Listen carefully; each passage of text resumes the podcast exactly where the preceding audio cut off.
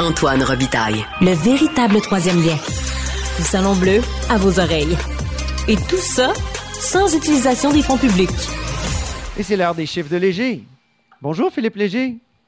Bonjour Antoine. Chroniqueur au journal, doctorant en sciences politiques, avec qui on analyse périodiquement des questions d'actualité politique à travers les données de sondage. Mais là, évidemment, euh, c'est la campagne électorale, donc on a énormément de questions qui nous viennent parce que le résultat est quand même encore dans un mois. Hein. on est le, 5 aujourd'hui. Alors, les intentions de vote, Philippe, est-ce qu'elles sont fermes et définitives selon toi? Ben, depuis huit mois, ils le sont fermes et définitives, les intentions de vote. Euh, commençons par le constat, depuis décembre dernier, depuis la montée de Max, euh, de dernier. Oh, euh, quel... Des fois, les, des fois, les sont trop... oui, puis c'est pas, pas exactement la même chose, mais on pourra y revenir, Philippe. C'est un beau lapsus qui ouvre toutes sortes de questions et, d'horizons d'analyse.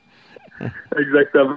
En décembre 2021, Éric Duhem a augmenté environ son score de 10% Il est passé de 5 à 15% en quelques semaines, ce qui était phénoménal. Mais depuis janvier 2022, essentiellement, les intentions de vote n'ont pas bougé. C'est comme si le, vote des Québécois était un peu pris dans le jello. La CAQ est en avance de 25 points avec 42-43 en moyenne dans les derniers sondages. Le PLQ est à 18 euh, le, PCQ-QS à 15% et le Parti québécois à 10% euh, Donc oui, si on regarde froidement, si on est un spectateur attentif, on s'aperçoit que les intentions de vote n'ont pas bougé. Par contre, par contre, on, entre dans les prochaines, dans les prochains jours dans un moment d'attention chez les, chez les électeurs. Moi, j'ai l'impression depuis les derniers mois, on était dans un moment de flottement, que bon, il y avait une élection qui s'en venait, euh, c'était la période estivale, c'était relativement la fin de la pandémie, donc les électeurs n'écoutaient pas véritablement, mais là, avec la période des débats, on sort de la période des promesses, on rentre dans la période des débats.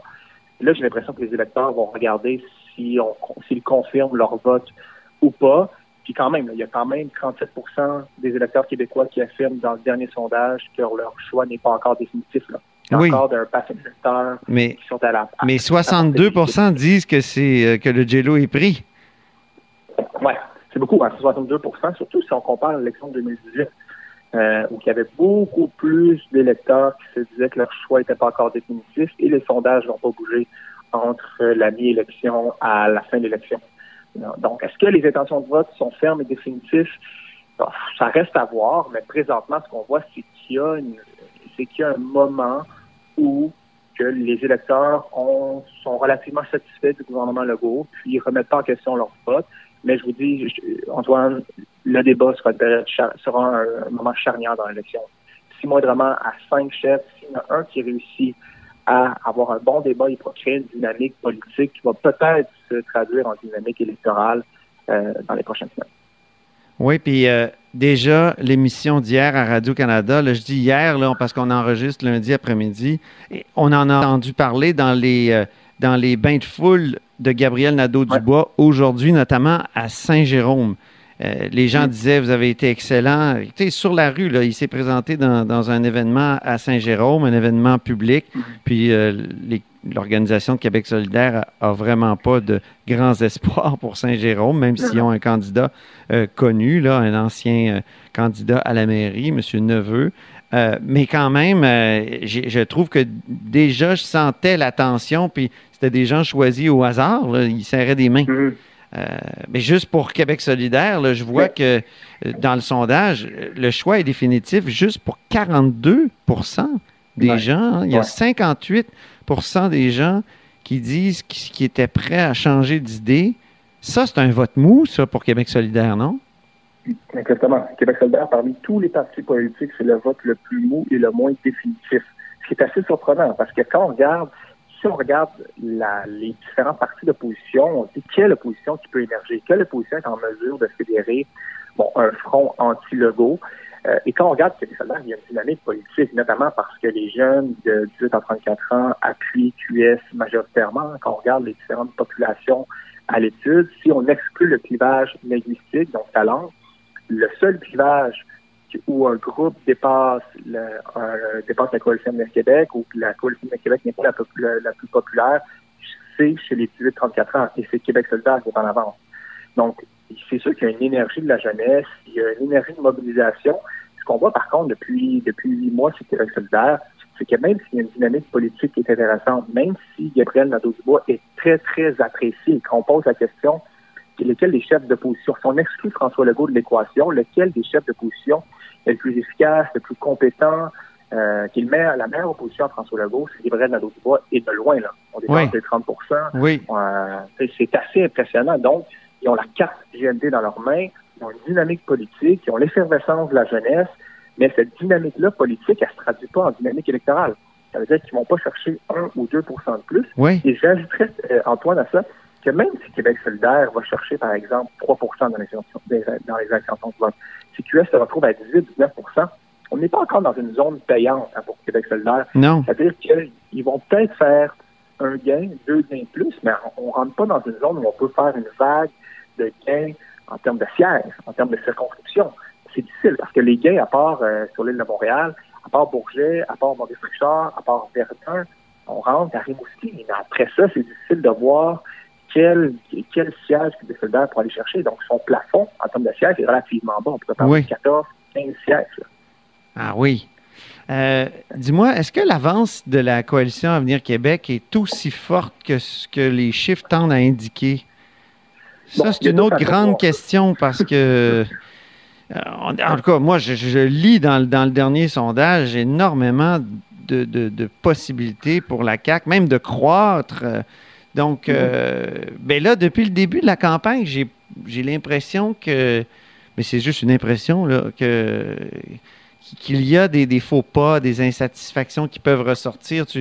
Est-ce qu'il est y a une satisfaction de surface? Je sais que toi, tu as écrit mm. l'autre jour dans le journal que il y a beaucoup de. Sur des thèmes en particulier, euh, il y a beaucoup d'insatisfaction, même si la satisfaction globale est assez rassurante pour la CAQ. Bon, moi, je trouve que, par exemple, hier, François Legault n'a pas eu un très, très bon, une très, très bonne entrevue devant euh, les présentateurs de Radio-Canada.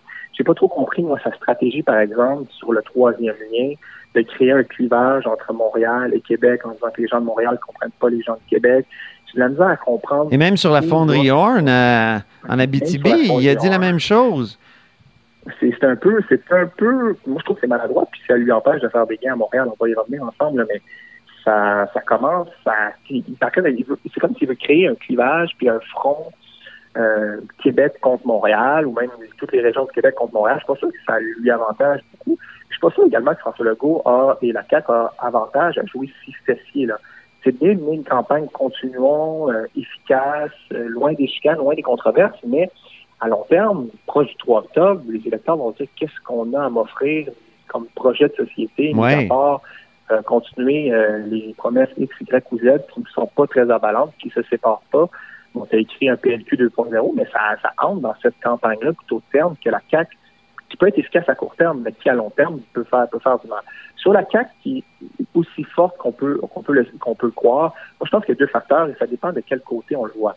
Parce que tu l'as dit, euh, si on regarde les électeurs importants, donc euh, les 55 ans et plus, les francophones, l'appui des banlieues, l'appui des régions, on est tous en haut de 50% oui. Euh, par exemple, à Lanaudière, en Montérégie, on est à 56% si on met les différents sondages ensemble. On fait une moyenne des sondages depuis 2022, on dépasse les 55 ce qui est, impressionnant. C'est véritablement impressionnant. Et chez les 55 ans et plus également, c'est une élection qui peut être prise par les symptômes d'élection qui, qui, est prise pour acquise. Oui. Dans ce temps-là, les 18-34 ans votent moins et les 55 ans votent plus. Ici, on parle aux organisateurs, aux spin de tous les partis politiques. Ils vont nous dire que le défi est le même, c'est-à-dire la participation, faire sortir leurs membres. Euh, et chez la CAQ, des gens qui sont satisfaits de la CAQ vont dire, bon, je suis satisfait, mais la CAQ est tellement sûre de gagner que ben, moi, je vais rester à la maison c'est le danger de la coalition de Québec. Ah oui. Mais il faut, faut, faut, quand même être prudent, Antoine, parce que euh, quand je faisais référence à une satisfaction de surface, pour moi, il y a trois dangers, il y a trois éléments ici qui rentrent en compte qui me permettent de croire qu'il y a peut-être une satisfaction gonflée de la coalition de Québec qui est à 58-59% dans les derniers sondages. Ah, ça serait gonflé. Ce qui est énorme. Oui, c'est ça. Ce qui, est énorme. Hein. Si on revient en arrière, ben Mme Marois, euh, Jean Charest et les Couillard auraient euh, c'est beaucoup de bassesse pour avoir un taux de satisfaction aussi, aussi élevé. Les trois éléments, le premier, à mon sens, là, c'est le bilan. Quand on regarde le bilan sur les enjeux précis, la Coalition de Québec n'a pas une réputation. Bon, ils ont l'excuse de la pandémie. Puis je pense qu'il y a bien des électeurs qui sont conscients que la CAQ a eu une part entre les jambes qui leur permet d'excuser un peu leur bilan d'éducation en santé que bon, les Québécois considèrent que c'est en deçà de leurs attentes. Premier élément. Voilà. Deuxième élément, pour moi, c'est l'absence d'alternative.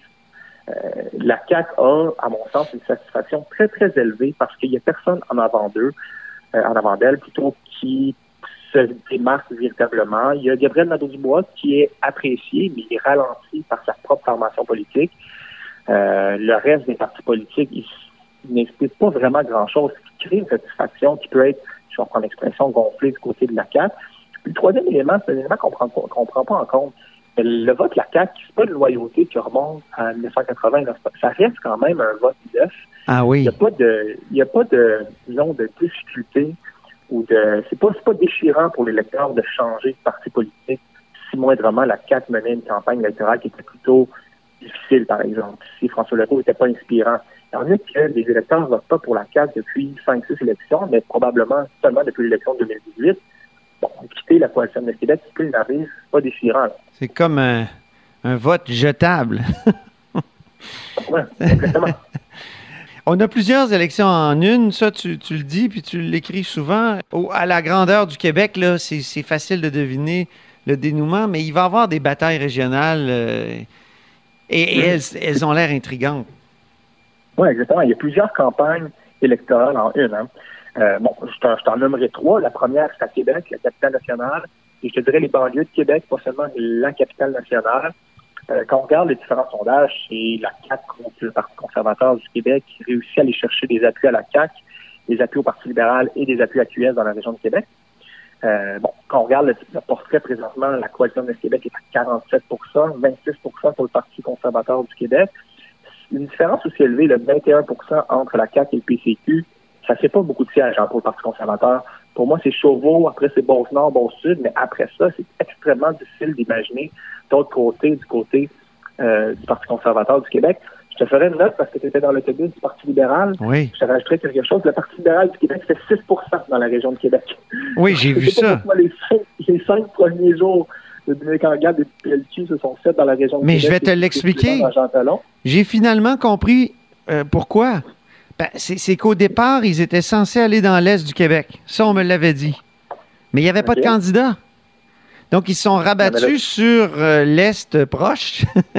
Mhm. c'est Québec. Puis, euh, mais il manquait aussi des candidats, puis il y a une candidate qui a sauté, puis bon.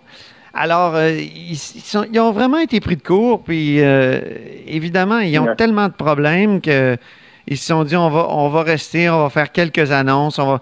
Puis, il n'y avait pas prévu un grand rassemblement euh, de mhm. départ à Québec. Ils l'avaient prévu à Montréal. Ils ne voulaient pas avoir l'air trop montréaliste. Ils l'ont fait à Québec, mais Dominique Anglade seul devant son autobus. En tout cas, c'est c'est comme ça qu'on peut expliquer euh, ces trois, quatre jours à Québec, dont plusieurs à la tribune de la presse. Je te dis, on, on s'était euh, business as usual. c'est surprenant quand même. Parce que je comprends, je comprends l'explication, Antoine, mais le Parti libéral ne peut faire que des gains ou garder les sièges dans la région de Montréal. Et la seule façon que le Parti libéral peut créer une dynamique politique, donc aller chercher 2-3% c'est par la région de Montréal, c'est-à-dire par les non-francophones qui votent à 50% pour le Parti libéral présentement, ce qui est, vraiment bas. Jean Charest à 80% c'est les couillards à 70% Donc, il y a possibilité pour Dominique Anglade, en allant chercher ce vote-là de non-francophones, d'aller chercher 2-3% de plus, qui fera en sorte, ou 1 ou 2% de plus, qui fera en sorte qu'il y aura un montage plus positif pour le Parti libéral. Puis là, quand on va chercher 1-2% on crée un momentum qui permet ensuite d'aller chercher plus d'appui. Je, je, demande très, très sceptique de ne pas avoir commencé la campagne dans la région de Montréal. Euh, bon, la deuxième région, c'est bien sûr le Bas-Saint-Laurent, l'Est du Québec, la Gaspésie. C'est bien sûr entre le, Parti québécois et la CAQ. Je te ferai quand même, je, nommerai un détail ici. Euh, on croit que la, la coalition de Québec va peut-être ravager l'Est du Québec. Mais quand on regarde les comtés du Parti québécois, là, Gaspé et de la Madeleine, bonne aventure. Dans ces trois comtés-là, la coalition du Québec a fini troisième. Euh, même quatrième dans les îles de la Madeleine qu'on croit aller chercher du côté de la coalition du Québec à 19% seulement en 2018. Le Québec solidaire est en avant la coalition du Québec aux îles de la Madeleine. il y a un bon candidat, c'est Jonathan Lapierre, qui est l'ancien maire. Mais bon, euh, je veux dire, c'est quand même beaucoup, beaucoup de votes à aller chercher là, du côté euh, de la CAQ dans ces régions-là. Mm. Euh, on pourrait penser à Rimouski aussi. Bon, la CAQ a fini deuxième euh, en Rimouski. Donc, moi, pour moi, c'est le premier comté que la CAQ peut aller chercher.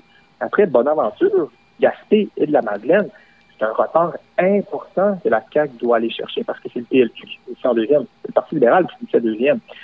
Bon, ils n'ont pas de candidat en ce moment dans Bonaventure, là, je pense. Euh, mais bon, il était quand même deuxième. Puis, bon, la troisième région, c'est bien sûr la région de Montréal, qui est importante pour deux raisons, parce que c'est elle qui risque de déterminer l'opposition officielle.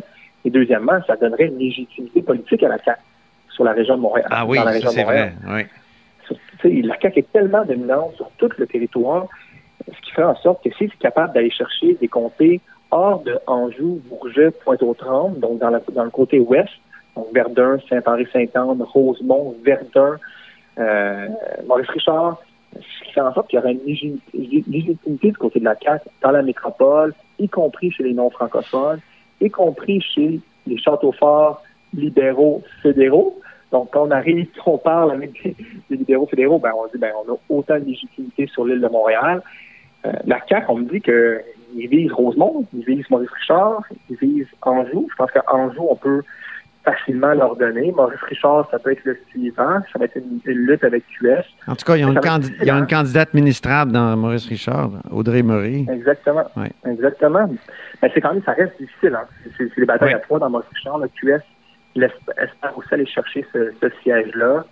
Bon, euh, ça reste à voir, mais euh, pour Québec solidaire, dans, sur, la, sur la, dans la région de Montréal, c'est Bourget qu'on vise, c'est Maurice Richard, c'est Saint-Henri-Saint-Anne. Moi, je dis souvent la blague que pour savoir si QS va gagner ou non un siège à Montréal, il faut regarder les épiceries en vrac sur l'île de Montréal. Euh, et, Bourget, et Bourget commence à avoir de plus en plus d'épiceries en vrac, oh. commence à avoir de plus en plus des marchés. Euh, c'est un signe. C'est un, un, signe. Puis j'irais même plus loin que la crise d'hébergement que euh, Québec solidaire fait souvent référence, ça peut aider électoralement parce qu'il y a de plus en plus de jeunes électeurs qui quittent euh, les, centres, les, centres urbains de Montréal. Donc, ils vont quitter Villeray, ils vont quitter Rosemont pour aller de plus en plus vers l'est, dans Bourget, euh, dans Anjou. Donc, euh, ça ah peut oui, électoralement des jeunes familles. C'est un vote mouvant. Le vote orange et mouvant. Écoute, je te remercie beaucoup, Philippe. C'est tout le temps qu'on avait, mais on se reparle très bientôt pour un autre chiffre de léger.